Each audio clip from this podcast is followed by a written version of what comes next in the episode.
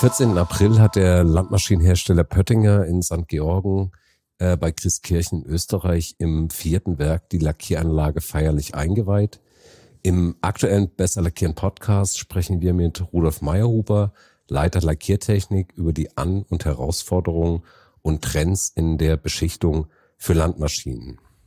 Herr Meyerhuber, erstmal herzlichen Glückwunsch. Sie hatten heute über 100 Gäste hier zur Einweihung der neuen Lackieranlage.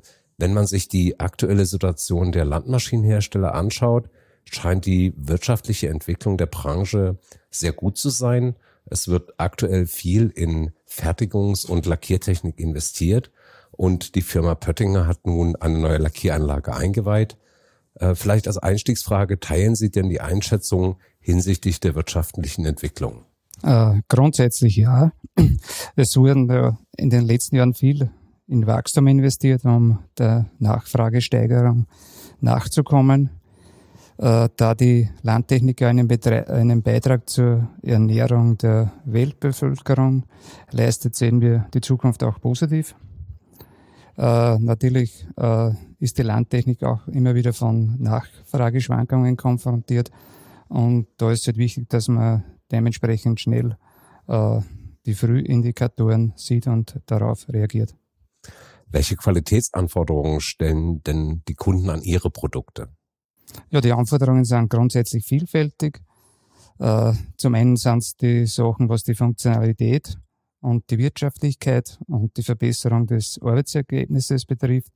Zum anderen ist auch wichtig die Langlebigkeit, beziehungsweise auch ist wichtig der Wiederverkaufswert der Maschinen. Das ist vor allem bei den Lohnbeschichtungen, äh, Lohnunternehmen ein wichtiger äh, eine wichtige Kaufentscheidung. Hm. Wenn wir jetzt mal zur Lackieranlage kommen, was waren denn die Hintergründe Ihrerseits, ähm, in eine weitere Lackieranlage zu investieren? Äh, grundsätzlich äh, haben wir ja ein stetiges Wachstum und im letzten Jahr waren ja sämtliche Anlagen im Konzern schon dreischichtig ausgelastet, beziehungsweise bis zu 18 Schichten pro Werk. Äh, wir machen natürlich in beiden Werken Lohnbeschichtung. Es hätte die Möglichkeit gegeben, sich von der Lohnbeschichtung zu trennen und noch weiterhin für die Landtechnik zu lackieren. Äh, das ist ja doch eine strategische Entscheidung. Wir wollen weiterhin Lohnbeschichten und unsere Lohnbeschichtungskonten mit unserer äh, Qualität beliefern. Und das war die, äh, das Ausschlaggebende, dass man sich entschieden hat, eine neue Lackieranlage am neuen Standort zu errichten. Hm. Was waren denn jetzt die Herausforderungen bei der Umsetzung dieses Projekts? Weil die Anlage wurde, wenn ich es richtig gesehen habe, 2021 ja schon äh, der Spatenstich erfolgt. Das war mitten in der Corona-Zeit. Was waren denn so die Herausforderungen für Sie? Äh, eh schon, wie Sie richtig gesagt haben, die ganze Corona-Situation. Äh, wir waren ja andererseits in der glücklichen Lage, dass wir die Ausschreibungsunterlagen schon in der Lade gehabt haben. Äh, dann ist die Entscheidung gefallen, wir wollen investieren. Die Schwierigkeiten waren halt in der Corona-Zeit die ganzen Abstimmungstermine, alles mit Corona-Tests, mit Maske. Schlecht war, sage ich, dass man keine Re Referenzbesuche zu dieser Zeit nicht machen können hat. Äh, die eingebrochenen Lieferketten dann durch die ganze Ukraine-Geschichte, Materialmangel, steigende Einkaufspreise waren auch ziemliche Herausforderungen und die Terminsituation auch im Allgemeinen. Es hat zu dieser Zeit in Österreich einen Investitionszuschuss für solche Sachen gegeben. Und da hat es auch eine Frist gegeben bis 28. Februar 2023 muss die Anlage in Betrieb sein. Und das haben sie ja dann erfreulicherweise auch geschafft. Also insofern ähm, vielleicht ein kurzer Rückblick aus, aus Ihrer Sicht. Welche Tipps, Empfehlungen können Sie denn anderen Unternehmen geben oder mit auf den Weg geben, die auch eine neue Lackieranlage planen? Äh, Nachdem wir im Konzern ja schon in Summe eigentlich zwei größere und eine kleinere Lackieranlage betreiben, ist schon relativ viel Know-how vorhanden. Das, was wir mal grundsätzlich in die Neuplanung oder in den Ausschreibungsunterlagen berücksichtigt haben.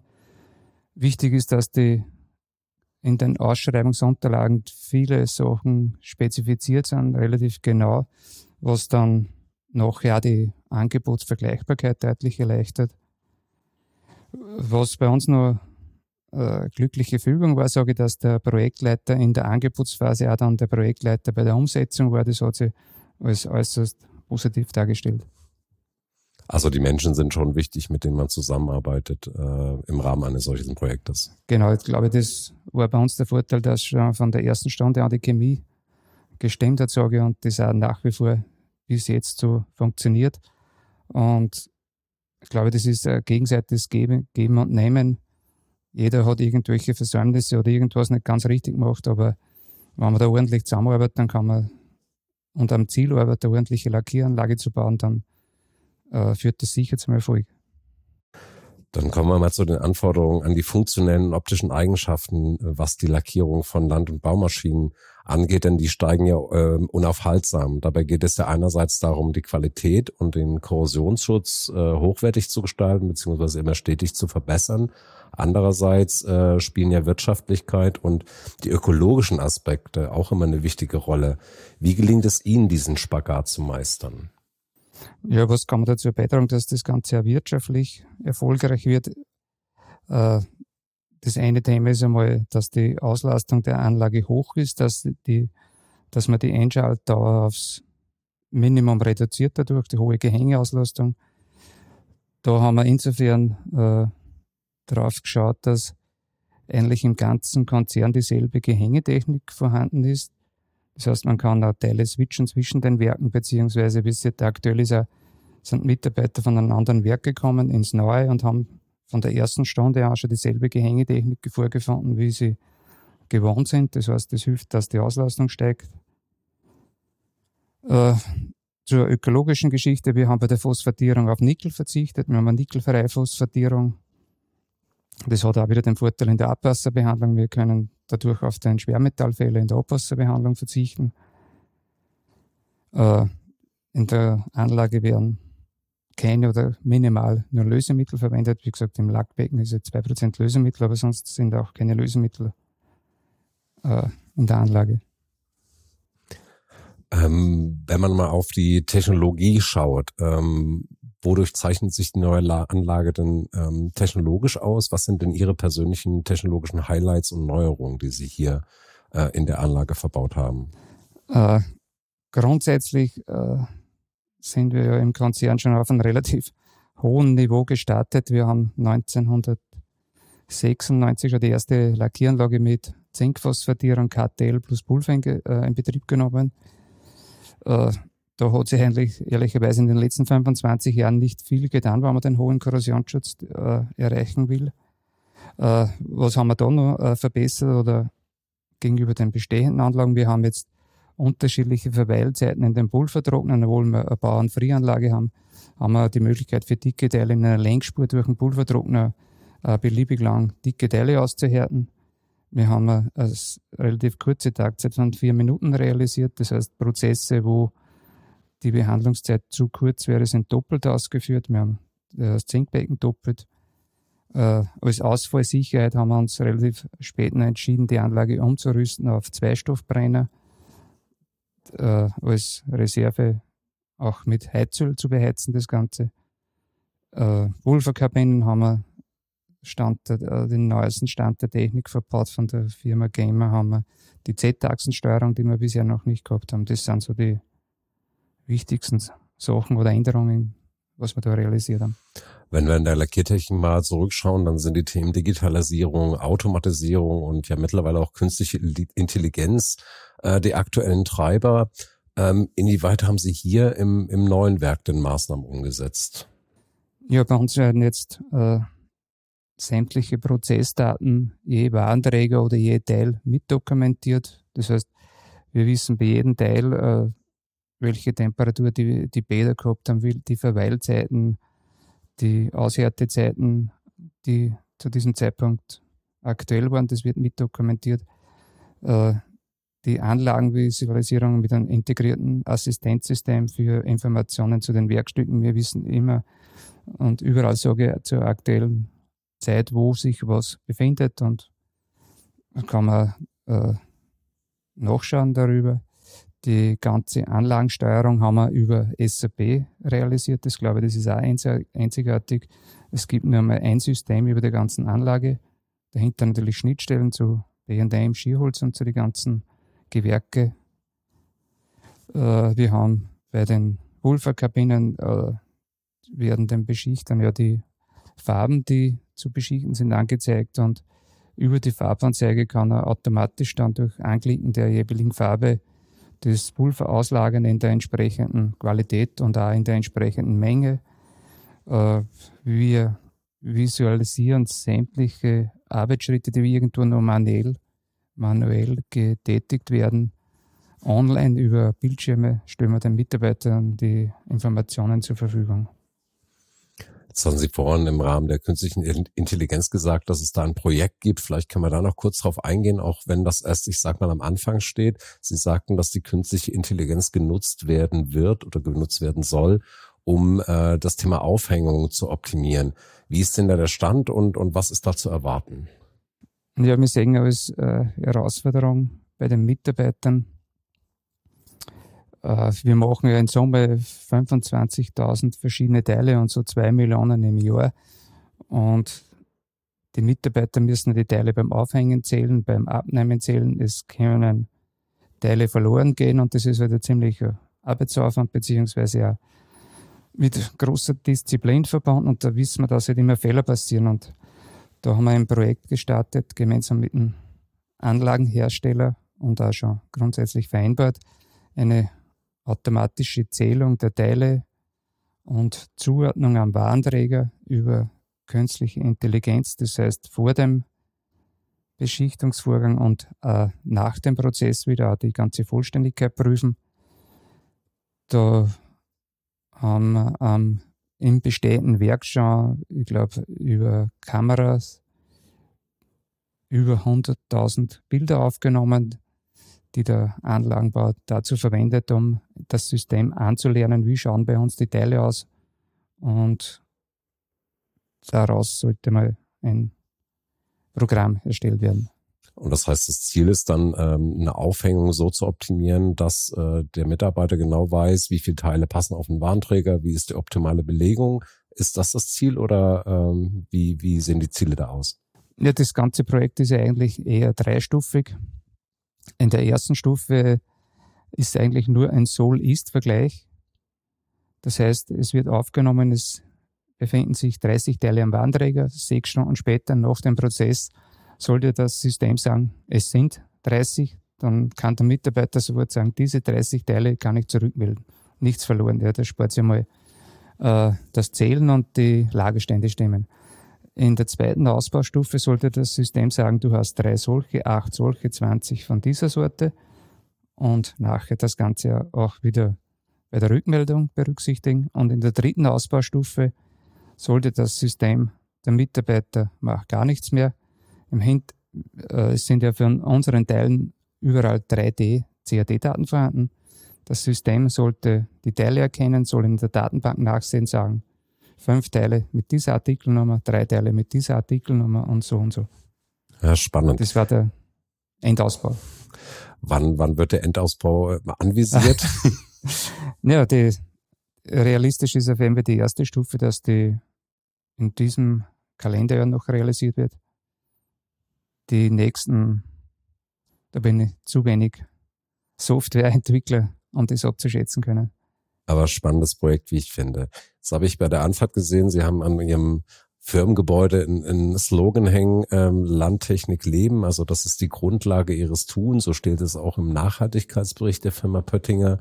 Und dieser beschreibt die Grundprinzipien, die Werte und die Maßnahmen, äh, des Unternehmens und der Mitarbeitenden, um den Ressourcenverbrauch zu reduzieren, eben auch die Umwelt zu schonen, bringt uns zu dem Thema Nachhaltigkeit und Umweltschutz. Inwieweit bringt, ähm, spiegeln sich diese Themen auch ähm, in der neuen Lackieranlage wieder?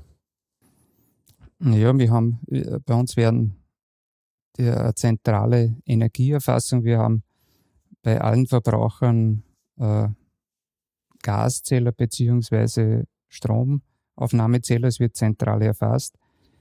Äh, genauso werden die unterschiedlichen äh, Energieverbraucher gesteuert, dem Prozess entsprechend. Das heißt, jedes Vorbehandlungsbecken oder jeder Trockner wird nur zur richtigen Zeit aufgeheizt, wo er dann das erste Teil durchfährt.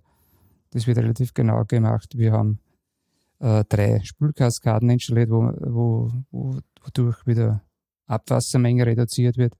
Zusätzlich wird die letzte Spüle über VE-Anlage gefahren, was wieder die Standzeit massiv erhöht. Äh, die Sprühgrenze der letzten UF-Spüle werden mit Reinpermeat gespeist, was auch wieder den Wasserverbrauch reduziert. Am Hallendach haben wir große 400 Kilowatt Peak PV-Anlage montiert. Das sind so die Sachen, was mir dazu einfallen, sage ich mal. Jetzt hatte ich auch gelesen, äh, die Firma Pottinger beschäftigt äh, über 2000 Mitarbeiter und Sie hatten auch gesagt, ähm, gestartet sind Sie hier äh, in St. Georgen mit, äh, mit einer einschichtigen Produktion. Äh, mittlerweile seit April äh, sind Sie schon auf zweischichtig, ähm, haben Sie erhöht die Produktion. Bringt mich zu der Frage Fachkräftesituation hier in Österreich äh, aus Ihrer Sicht und äh, mit welchen Maßnahmen bekommen Sie Mitarbeiter vor allen Dingen für den Lackierprozess? Ja, das Thema Mitarbeiter beziehungsweise qualifizierte Mitarbeiter, das wird uns den nächsten Jahren noch schwer beschäftigen, sage ich mal, ist ein großes Problem. In Oberösterreich beziehungsweise dem Bezirk, wo wir sind, herrscht eigentlich Vollbeschäftigung.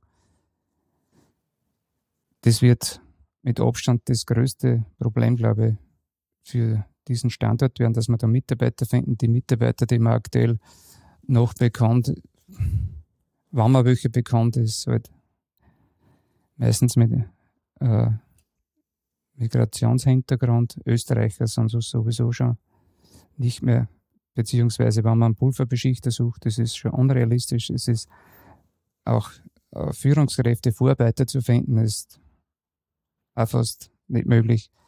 Äh, wir investieren eigentlich sehr viel in Mitarbeitergewinnung. Das fängt an für Lehrlinge, äh, veranstalten wir Infoveranstaltungen, wo wir die Jugendlichen, die so zur Berufswahl sind, laden wir gemeinsam mit den Eltern einstellen, die ganzen Berufe vor, die wir ausbilden.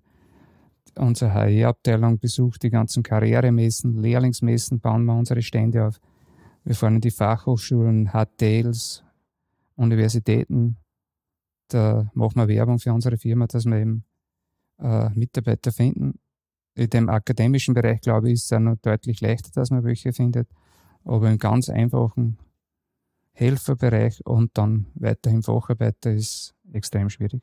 Und was auch noch dazu kommt, dass zum Beispiel der Beruf des Oberflächentechnikers, wo wir drei, vier Lehrlinge schon ausgebildet haben, dass es dann wieder Jahre gibt, wo es überhaupt keinen Interessenten gibt, der sich überhaupt für den Beruf interessiert.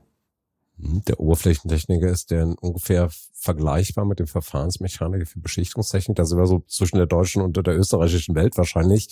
Ähm, der Oberflächentechniker ist dann äh, ein Pulverbeschichter oder was, was verbirgt sich hinter der Ausbildung? Äh, der Lehrberuf heißt Oberflächentechniker, Schwerpunkt Pulverbeschichtung und dann gibt es noch ein paar andere Schwerpunkte, dann gibt es Galvanik, mechanische Oberflächenvorbereitung. Äh, unsere lernen immer Oberflächentechniker, Schwerpunkt Pulverbeschichtung. Und damit es bei der Facharbeiterprüfung nicht zu einseitig wird, haben wir noch die mechanische Oberflächenbearbeitung, da, da gehört Strahlen, die Sachen dazu. Gibt eine Berufsschule in, in Kärnten, in Verlach. Die Ausbildung ist, glaube ich, sehr gut, was dort lernen. Das Problem ist vielleicht, wenn die Mitarbeiter zurückkommen, äh, sind sie sehr gut ausgebildet und wollen eigentlich nicht mehr Pulver beschichten. Okay. Die wollen entweder in die QS oder Vorarbeiter und das Thema ist halt, man hat nicht immer einen QS-Mitarbeiter, den man benötigt oder gerade zu dieser Zeit einen Vorarbeiter und aus dem Titel aus haben wir schon zwei, drei dann verlassen und sind in anderen Firmen in solchen Funktionen tätig. Also ich nehme mit, die Problematik ist in Deutschland und Österreich ungefähr ähnlich. Ähm, weil Sie vorhin noch sagten, äh, Thema Lohnbeschichtung. Und äh, das war ja, glaube ich, auch noch so ein Punkt, den Sie eingangs erwähnten, dass äh, die Anlage ja auch dazu dienen soll, die Dienstleistung als, als Lohnbeschichter äh, mit anzubieten. Äh, welche Kunden wollen Sie ansprechen und wie ist dieses äh, Angebot dann auch in die Fertigung integriert? Ja, grundsätzlich wollen wir äh, industrielle Kunden ansprechen, die ein ähnliches Teilespektrum wie wir in der Landtechnik haben. Das heißt, äh, Schweißbaugruppen mit entsprechenden Gewichten, äh, die verzondert sind, äh, verrostet sind, Stahlteile, lasergeschnitten, äh, entsprechender Größe und Teilegewicht und mit entsprechenden Stückzahlen. Wir wollen eigentlich nicht irgendwelchen einen Gartenzaun oder ein Gartentür beschichten, weil da ist der Aufwand wahrscheinlich zur Lackiertauglichkeit genauso groß, wie wenn man einen Serienteil beurteilt. Äh, wir können dadurch unseren industriellen Ablauf zur Verfügung stellen. Wir haben alle Lohnbeschichtungsteile genauso dokumentiert mit Stammdaten, mit allen Informationen, die halt für den Durchlauf notwendig sind. Äh, was auch noch, äh, sage ich mal, Stärke von uns ist, oder das ist die Beratungsleistung, die wir in dem Bereich erbringen können. Es ist äh, kein Unterschied nicht, ob wir irgendwelche Eigenteile aus der Eigenfertigung beurteilen oder den Kunden unterstützen, schon in der äh, Entwicklungsphase, das bieten wir an und das ist, unterscheidet uns natürlich auch vom, von manchen Mitbewerbern, die das nicht machen. Das heißt, die neue Lackieranlage haben Sie jetzt auch genügend Kapazitäten frei, um entsprechende Aufträge im Bereich der Lohnbeschichtung ähm, anzunehmen äh, bzw. auch zu bearbeiten. Genau, wir haben jetzt jahrelang schon alle beiden Anlagen, wo wir Lohnbeschichtung gemacht haben, äh, dreischichtig betrieben und haben eigentlich nur mal schauen können, dass wir das Wachstum unserer Kunden mitbegleiten begleiten können. Neue Kunden haben wir sowieso nicht mehr suchen können. Das ist aber jetzt wieder der Plan, durch das, dass jetzt massiv Kapazität frei geworden ist, dass wir das auch wieder nützen, zu einem Teil mit zusätzlichen Wachstum der bestehenden das ist natürlich das Idealere, weil es der geringere Aufwand ist, beziehungsweise aber wir wollen halt auch neue Kunden wieder gewinnen. Dann erstmal besten Dank, Herr Mayhuber. Vielleicht zum Abschluss noch drei, eine, eine kurze Fragerunde äh, zu frei, äh, drei Statements, ähm, wo ich bitten möchte, diese Aussagen zu vervollständigen. Ähm, Aussage eins ist, äh, die drei größten Herausforderungen im Lackierbetrieb sind aktuell aus meiner Sicht aus meiner und unserer Sicht, was ich heute in der Hochphase äh, täglich beobachten kann, das sind Mitarbeiter, qualifizierte Mitarbeiter und Mitarbeiter. Ich glaube, das Mitarbeiter, es gibt Herausforderungen, dass es Preissteigerungen gibt bei Materialien oder Materialverfügbarkeiten. Aber den größten, den größten Hebel haben sicher die Mitarbeiter. Da kann man das meiste bewegen. Oder auch das meiste nicht schaffen, sage ich mal. Jetzt haben wir schon viel über Automatisierung und künstliche Intelligenz vorhin geredet. Äh, da die kurze Fragestellung, Lackierprozesse und Lackieranlagen der Zukunft zeichnen sich aus durch? Auch wieder äh, Hintergrund fehlende qualifizierte Mitarbeiter, die so einen hohen Grad von Automatisierung haben und in diesem ganzen äh, gesamten Fertigungsprozess eingebunden sind. Jetzt haben Sie heute mit über 100 Gästen die neue Lackieranlage ähm, eingeweiht und ähm, daher die letzte Frage. Die neue Lackieranlage ist ein Meilenstein in der Firmengeschichte, weil? Weil es eigentlich das stetige Wachstum der Firma Böttinger widerspiegelt. Herr Meyerhuber, ganz herzlichen Dank für diesen Podcast und äh, danke Ihnen fürs Zuhören.